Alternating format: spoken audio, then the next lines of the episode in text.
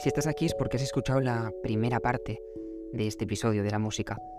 Y me alegro de que hayas llegado hasta aquí porque este, esta parte no te va a dejar indiferente. Y es que es muy especial para mí y para otra persona que vas a conocer ahora dentro de muy poquito.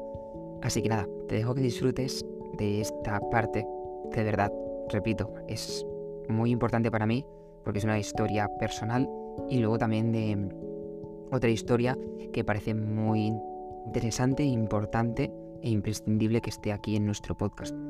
Así que nada, te dejo con la continuación de la primera parte. Disfrútala. Aquí viene la parte que más me emociona de este episodio. Quiero compartir contigo dos historias. Una de ellas es personal y la otra es una historia que conocí hace poco, de otra persona.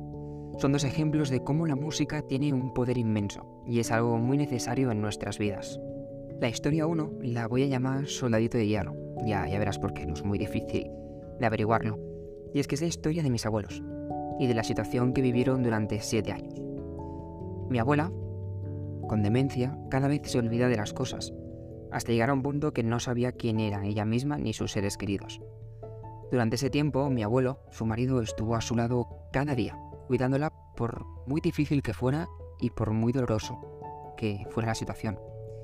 Claro que tenía la ayuda de mi madre, de mi hermana y mía, pero e, él era quien pasaba las 24 horas con ella mientras nosotros no estábamos, estábamos trabajando en el, cole, estudiando.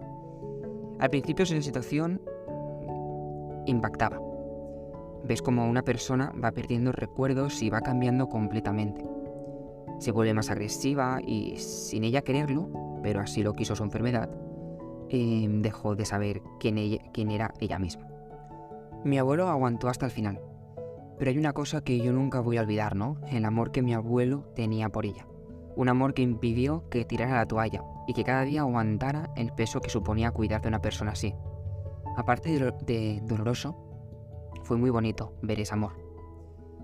Toda esta situación, que va mucho más allá, que son siete años vividos, siete años duros, llenos de dolor y sufrimiento, los vi reflejados en una canción.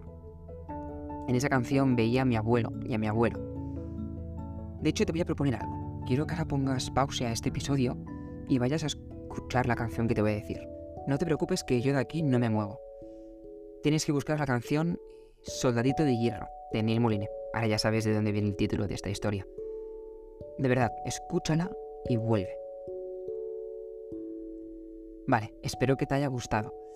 Y ahora lo que voy a hacer es comentarlo contigo.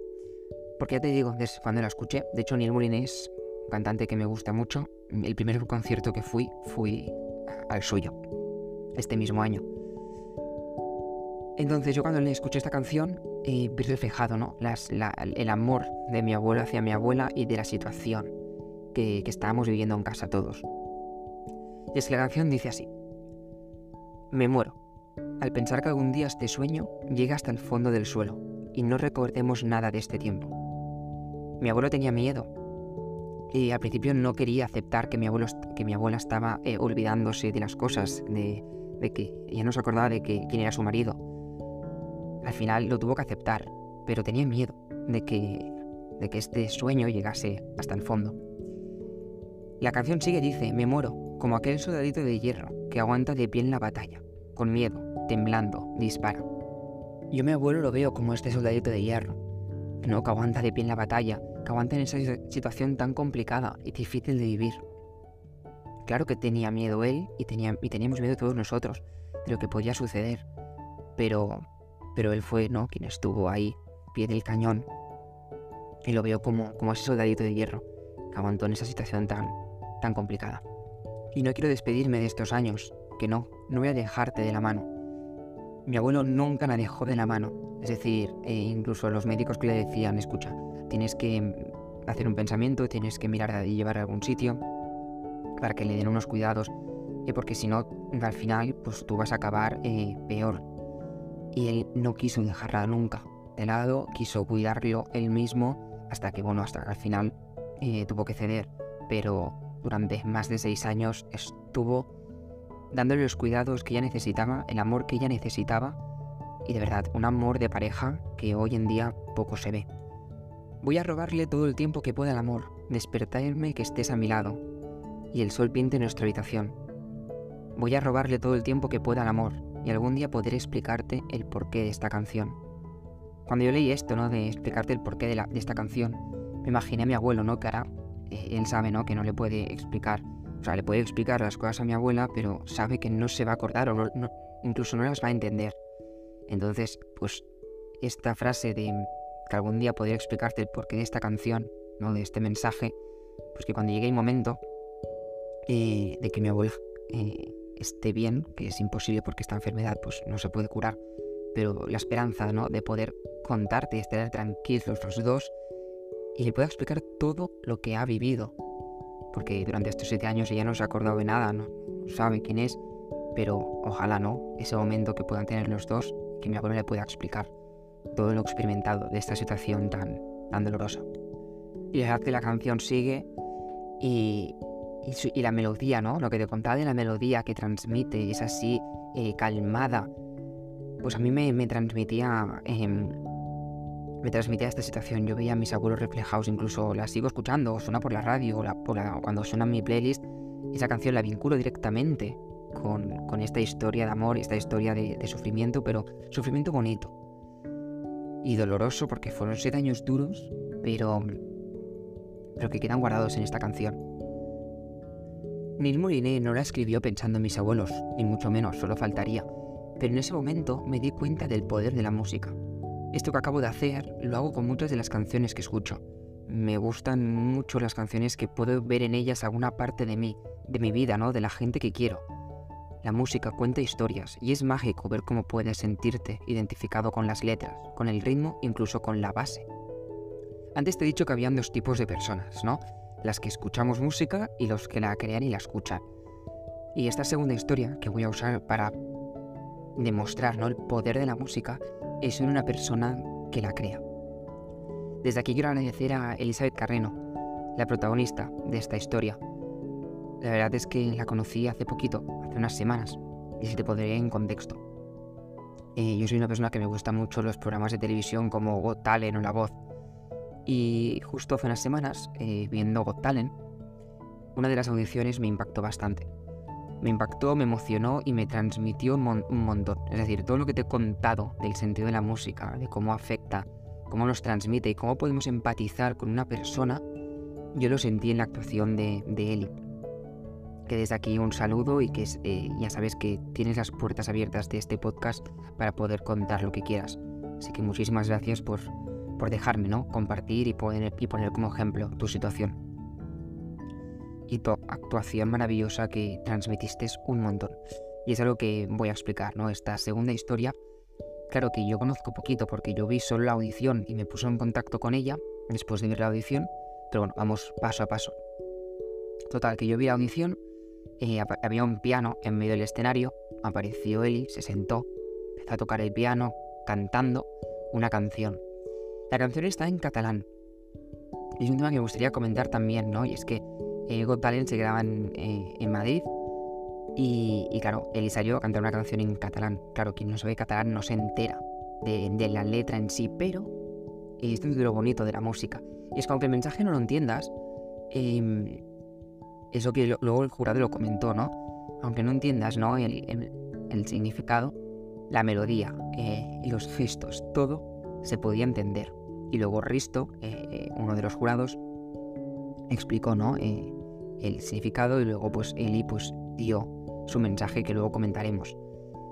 Bueno, ella salió con su piano, de verdad tocas maravilloso Eli, cantaste súper bien en una canción que ya la letra yo, que somos los, de hecho los dos somos de Barcelona, eh, entendí, ¿no? Que es catalán, entendí la letra, sabía que era algo triste, que se estaba dirigiendo a alguna persona. Y, y la verdad es que cuando acabo de tocar, durante toda la canción yo estaba súper emocionado. Digo, ostras, qué potencia, ¿no? Qué, potencial tiene esta, esta chica de transmitir tanto.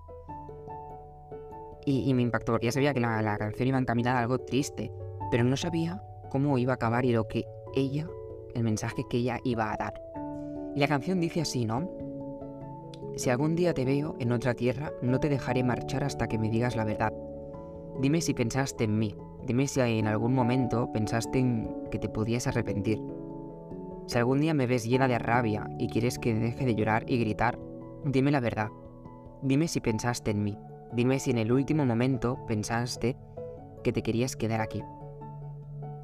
Y es que al la canción, el público estaba súper emocionado. Yo estaba en casa así, em, bueno, no me pude resistir y también me emocioné.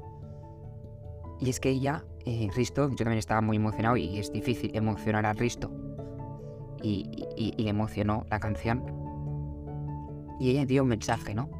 Dio un mensaje sobre la salud mental.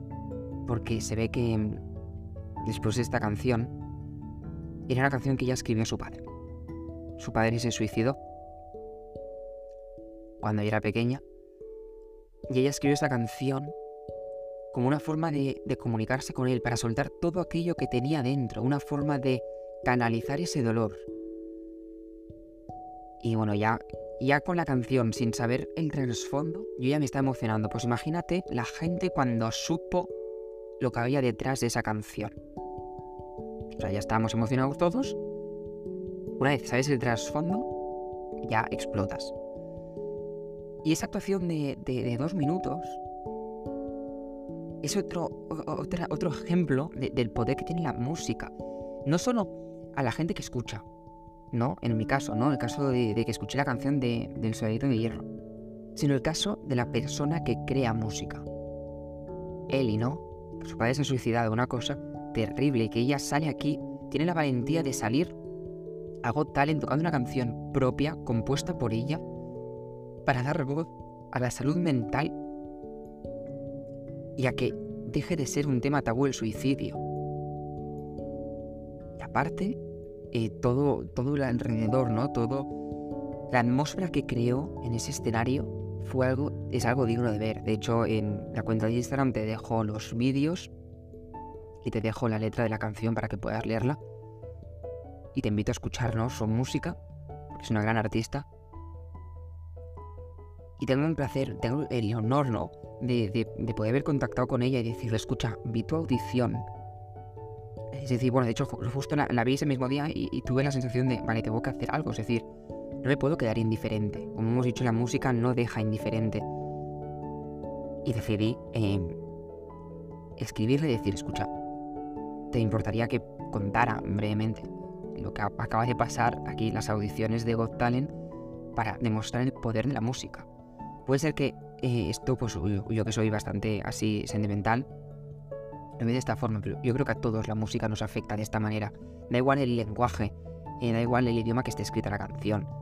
La música transmite. Hay muchas canciones en inglés que yo escucho, eh, al principio pues, no me entero de nada, me, gusta muchísimo, la melodía, todo, luego leo la letra, me identifico, con algunos me identifico y me gustan mucho más, otras que no me gustan tanto, o sea, lo que dicen pues tampoco tiene mucho, pero aún así el ritmo y la atmósfera que crea me gusta. Pero en el caso de Ellie, en ese escenario, ya te puede gustar más o menos una canción, ¿no? Pero en caso de, su canción, lo importante es el mensaje. Y lo que creo, o sea, eh, fue mágico. Fue mágico el mensaje que dio. Y la verdad es que fue, fue alucinante. De hecho, ahora te dejo con, con el mensaje que, que transmitió, ¿no? A todos los espectadores, tanto los que estaban en ese momento en el escenario como los que estábamos en casa viendo el programa. Quería aprovechar para que se hable más de la salud mental y del suicidio y que a veces es un tema tabú, porque, bueno, mi padre decidió irse un día y esta canción me ha ayudado mucho a exteriorizar mis emociones.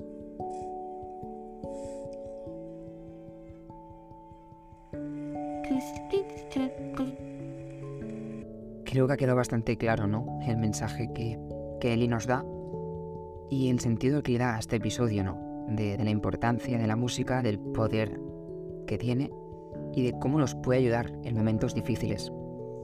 Así que creo que va siendo hora de dejarlo por aquí.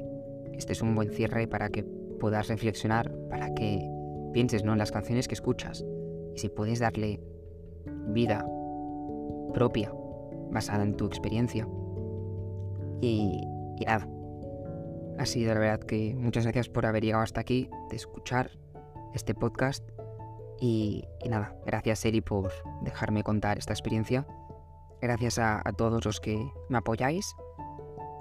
y nos vemos en el siguiente episodio. No olvides que la música es una manera de expresar, de sentir y de comunicar aquello que tenemos dentro, y que está en tus manos usarla a tu favor y en momentos difíciles para poder hacer que el dolor no sea tan fuerte. Hasta pronto.